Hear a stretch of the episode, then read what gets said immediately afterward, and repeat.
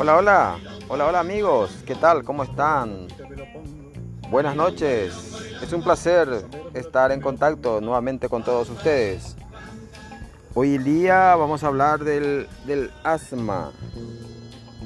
¿Ustedes sabían que uno de cada 10 españoles tiene asma? Y tiene múltiples causas. Por eso las terapias naturales que mejoran globalmente el estilo de vida pueden ser eficaces. El asma se ha convertido en la enfermedad crónica más frecuente en niños y adolescentes, con una prevalencia estimada entre el 8% y el 14% y se ha relacionado junto con las enfermedades alérgicas en general con el modo de vida occidental. Asma. La asma tiene problemas relacionados con el hígado, o sea que el de hígado de hígado oinamos en malas condiciones de desarrollar asma. Y la España pero afecta al 10% de la población. Aunque me anda diferente la eh, a nivel global a llevar gente. Y dice que se gasta en solamente en esa enfermedad 1.700 millones de euros. Negocios por a la enfermedad la mitad. El 80% de los adultos con asma sufrieron ya la dolencia de niños y el 60% de los adolescentes asmáticos ya lo eran con menos de 5 años. Según la Sociedad Española de Médicos de Atención Primaria, el 52% de los asmáticos están sin diagnosticar, mientras que un 26% no recibe un tratamiento adecuado. ¿Qué es el asma? El asma es compleja y en el año 2006 la, revista científica The Lancet se hacía eco de un debate en torno al término asma, apuntando que tal vez el asma es la manifestación clínica de varias enfermedades. O sea, que de las asma Más que una enfermedad en sí. En el asma hay una inflamación que provoca la obstrucción de los bronquios y dificulta la respiración. Esa inflamación hace que los bronquios sean más sensibles y respondan con una contracción que estrecha aún más su diámetro.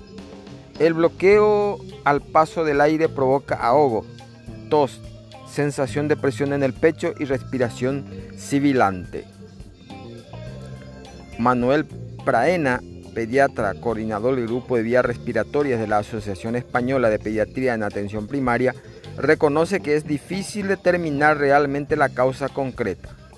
Lo que no está tan claro es por qué en unas personas se desencadena y en otras no y qué la provoca realmente. Me gusta ver un caso de la vida real, ya supe que antes eh, mi abuela tenía problemas de asma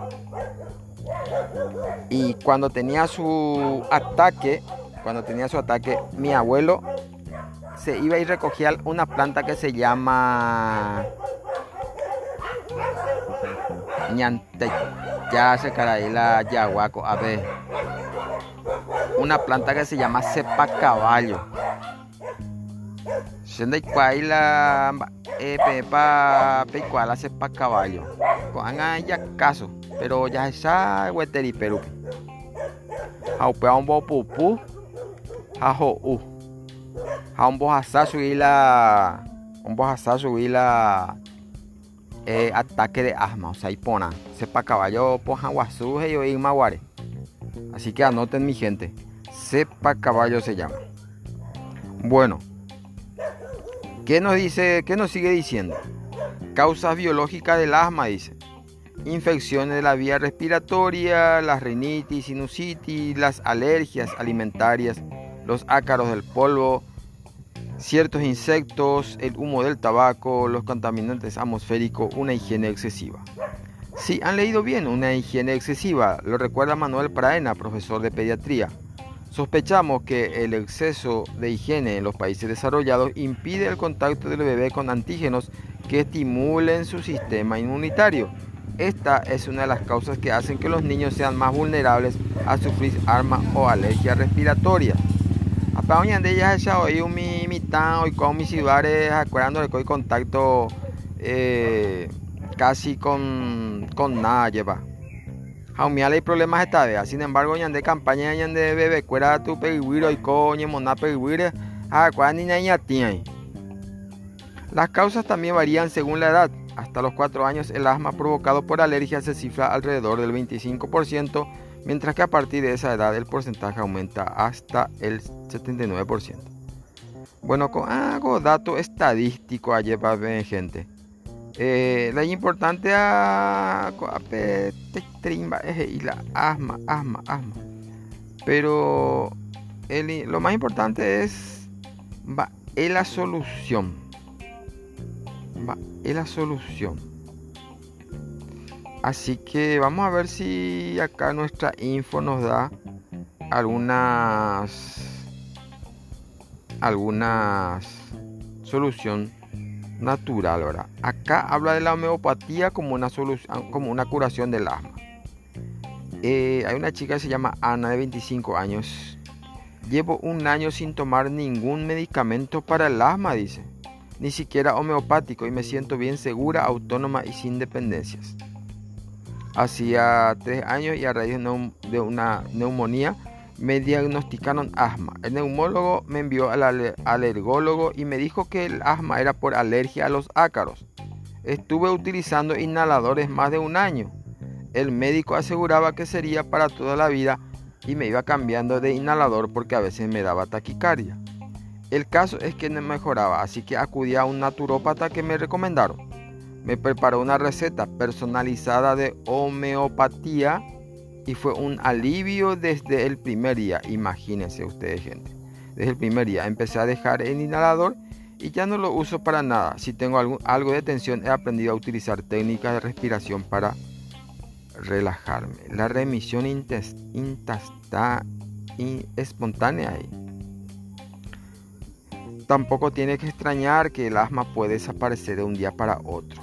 Lo explica Carolina Pérez, médico de familia y máster en dietética y nutrición. Y así va hablando. Hay mucha información. Y bueno, así es que mi gente, este, hasta aquí llegamos con el tema del asma. Lo que sí sé y, y con con toda ya supe la experiencia, ¿verdad? Que en mi familia eh, Ah, hubo casos de asma y con el cepa caballo eh, controlaba a mi abuela. Y después cuando yo ya era grandecito y ya podía este, ser consciente de las cosas, nunca más le he visto a mi abuela con el asma. Así que el cepa caballo yo creo que es un buen remedio curativo. Bueno, muchas gracias por, por escucharme y nos vemos en el próximo episodio.